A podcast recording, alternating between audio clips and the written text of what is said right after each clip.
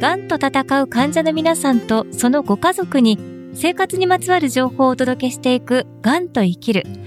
お話を伺うのは国立がん研究センター東病院がん相談支援センターの坂本鳩恵さんです。よろしくお願いします。坂本鳩恵です。よろしくお願いします。そしてご案内は私、小賀良子です。さあ、今回のテーマは、治療中の水分補給ということで、あの、坂本さん、がんの治療中や治療後の療養生活では、水分補給が大切とよく言われるそうですね。そうですね。水分補給が大切というかですね。はい。どちらかというと、がんの治療って腸管だとか自律神経に結構刺激を与えてしまうものが多いんですね。はい。放射線治療だとか、あと抗がん剤治療も結構腸管に影響を与えたりして、下痢だとか便秘を引き起こすことがあるんです。うん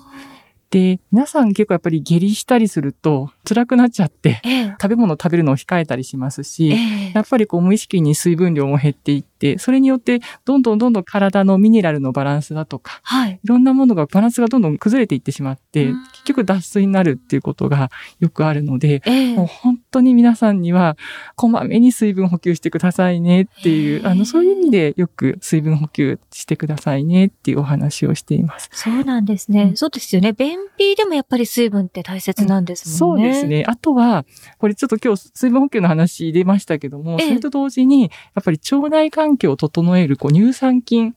を含めな食べ物も積極的にとってくださいねってお話よくしていて、結構その二つはよくお話をしてます。あの、要は、下痢をしたとしても、便秘になったとしても、やっぱりこう水分と乳酸菌って、うん、あの、腸内環境を整えるすごく大事だったりするので、えー、うちの管理栄養士さんよくお話しされるのは、まあ、下痢が辛いんです、便秘が辛いんですっていう時に、もちろん、例えばこう、先生方がビオフェルミンと処方したりってこともできるんですけども、えー、そういう薬剤の処方っていうことではなくって、普段自分で取り入れられるもの、例えばヨーグルトを積極的に食べるとか、えー、あとはミネラルのバランスが崩れるときっていうのは、やっぱりこう、普通のお茶とか水よりは、あの、スポーツ飲料のようなものがいいですよっていうような形で、自然に、あの、生活の中で自分で購入して取り入れられるものを食べましょうっていうことを、まず第一義的にお勧めしているところですね、うんうん。その無理なく自分の生活の中で取り入れやすいものを自分で見つけていくっていうのが結構大切ですね。大事ですね。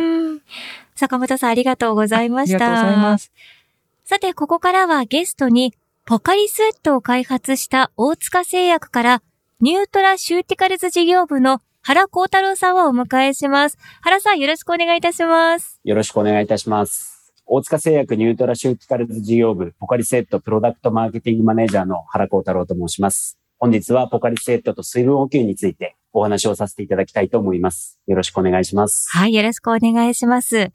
あの、原さん、そもそもなんですけれども、ポカリセットってどのようにして生まれたんですか？はい。開発のきっかけなんですが、はい。まあ、1973年にですね、大塚製薬の研究員が出張先のメキシコで、はい、ひどい下痢になったのがきっかけでした。えー、はい。で、そのままですね、現地で入院したんですけれども、えその時に病院で水分と栄養をしっかり取りなさいと言われて渡されたのが、なんとジンジャーエールだったんですね。はい、え、ジンジャーエールってあの、いわゆる清涼飲料水でちょっと甘いやつですよね。そうなんです。えー、で、それで、やっぱりあの、お腹を下してるのになかなか飲みづらいというようなものはあると思うんですけども、はい、まあ、そういう経験を通して、こんな時にでもごくごく飲めるようなこう飲み物があればいいのにというふうに考えたことが始まりと言われております。そうだったんですね。はい。また、あの、その研究員はですね、別の日に手術を終えたお医者さんが、まあ、水分補給のために点滴液を飲む姿をこう目にしたというような話もあります。はい。あの、患者さんに投与するパックを飲むっていうことですか？そうですね。その、まあ、二つの出来事から、はい、まあ、飲む点滴液というアイデアをヒントにですね、日常生活の発汗により失われた水分と電解質を補給できるまあ、汗の飲料の開発が始まって、はい、まあ、これが後のポカリスエットにつながっていくということでございます。汗の飲料って聞くとなかなかインパクトがある言葉ですけど、つまりその汗として出たものと同じような成分を体に補うっていうことなんですね。そうですね。うん。で、これ実際にじゃあ、その最初の研究員の方が思いついてから商品化されるまでっていうのは、どれぐらい時間がかかったものなんですか？えー、これ最初のですね、メキシコでの出来事、まあ、きっかけから7年後の1980年に、はい、えー、やっとポカリセットの発売に至りました。結構かかりましたね、7年。そうですね。えー、で、まあ、もともと大塚ではですね、点滴液メーカーとしてのノウハウがありましたので、うん、まあ、それをベースに汗の成分に近い電解質バランスをこう再現するとともに、はい、まあ、発汗時に美味しく飲める味にこだわった結果、試作品は1000種類を超えたと。いうことで、その中から、あの、ポカリスエットが生まれました。やっぱりその、素早く体に補えるっていう成分だけではなくって、飲んで美味しいって思えるものを作るのが大変なんですね。そうですね。うん。じゃあ実際にそのポカリセットって、水とはどう違うんですか？製品化にあたって工夫していることっていうのはどんなことなんでしょうか？まあ一つ目はまずは電解質バランスですね。ええ、水には電解質というものが含まれていないんですけれども、はい、汗にはこう電解質が含まれているんです。まあ、つまり、あの、汗をかいた時に水分だけ取っていても電解質が補給できないんですね。で、まあ、激しい脱水時には水分だけ取っていますと、自発的脱水という状態に陥って、はい、まあ、体液がこう回復せずにですね、熱中症などのリスクが高まる場合もあります。で、ポカリスエットはですね、ナトリウムやカリウムといった汗で失われる電解質のバランスを考慮して作っておりまして、はい、厚生労働省が推奨している熱中症対策の水分補給の塩分濃度、はい、0.1%から0.2%を満たしています。で、もう一つ工夫していますのが糖質です。糖質、はい。えー、水分はですね、腸管から吸収されるんですけれども、はい、水と比べてナトリウムと糖質を含む水の方が、腸管からの吸収スピードが速いことが分かっております。そうなんですね。含まれてた方が速いんですね。はい。で、また、あの、吸収された後ですね、長時間体を潤すことも分かってるんですね。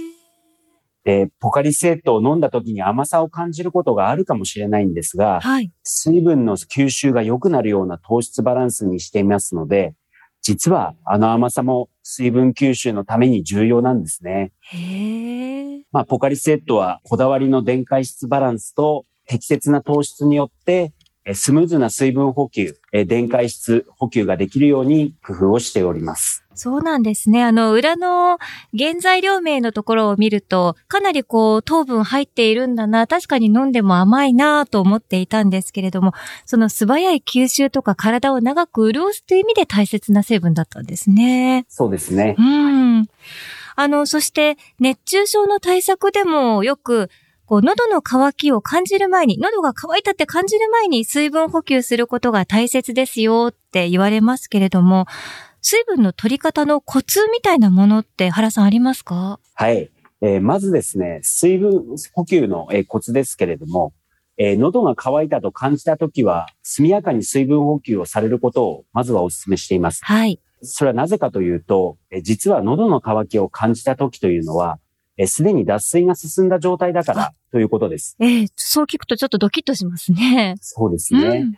で、あの、飲んだ水分は口から胃を通ってですね、腸から吸収されて、血液の流れで全身にわたって機能します。うん、はい。そのため、あの、飲んでからですね、体の中で機能するまでに少し時間がかかりますので、はい。えー、喉が渇く前に水分補給をすることが大切です。はい。で、またですね、あの、喉の渇きを感じないこともありますので、定期的な水分補給が大切だと思います。確かに、この冬場とかね、あの、喉乾いたなと思ってなくても気づいたら、あれ？なんか喉がカラカラしてるなっていうこともありますもんね。うん、そうですね。うんで、あの、もう本当に繰り返しでしつこくなってしまうんですが、はい、コツとしては、こまめに水分を取ること。うん、そして日常生活にはですね、スポーツの時以外にも、こう、お風呂ですとか、はい、あとは、え睡眠時なんかも、え発汗のシーンが多くありますし、はい、特に冬の時期なんかは乾燥などによっても水分かなり失われていきますので、えー、え汗をかく前はもちろんなんですけれども、え日々の生活の中で少しずつですね、水分を取ることで、体を常に潤して、脱水状態にならないような水分補給を心がけていただければというふうに思っております。はい、えー、今日のゲストは大塚製薬からニュートラシューティカルズ事業部の原康太郞さんお迎えしました。原さんとてもわかりやすいお話ありがとうございました。どうもありがとうございました。三井不動産は2022年の夏、千葉県柏の葉にある国立がん研究センター東病院の敷地内に病院連携宿泊施設三井ガーデンホテル柏の葉パークサイドを開業します。145室の客室を備えたホテル内には緊急時対応スタッフが常駐し国立がん研究センター東病院と連携しながらご宿泊時の急な体調変化をサポートします。またそれぞれの方の体調を考慮したお食事のご用意など宿泊されるがん患者さんのニーズにお応えする設備やサービスを準備しています。三井不動産は三井ガーデンホテル柏の葉パークサイドを通してがんと向き合う患者さんとそのご家族の方々に安心で安全な滞在を提供してまいります。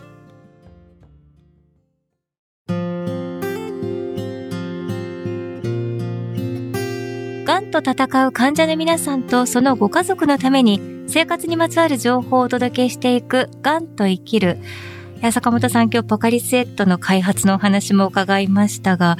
すごいですね。試作品1000種類を超えて開発に7年もかかったっていうことでね。いや、本当に、こう、ものづくりの、こう、熱意というんですかね。もう本当に頭が下がるなと思いました。うん、ねそして私、ちょっと印象的だったのが、やっぱり、喉が渇いたと思ってから水分取ったのでは遅いんですね。うんなんかあのお話伺ってて思ったのはやっぱりこう夏場の高齢者の方のこう脱水予防ってすごくこうねあのその季節になるとテレビでも、こうもう本当に意識して水分取ってくださいって言うじゃないですか、だからやっぱりこう体感してからでは遅いっていうのは